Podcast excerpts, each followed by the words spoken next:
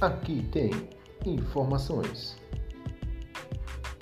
tutoriais, notícias e entretenimento de qualidade e muito mais.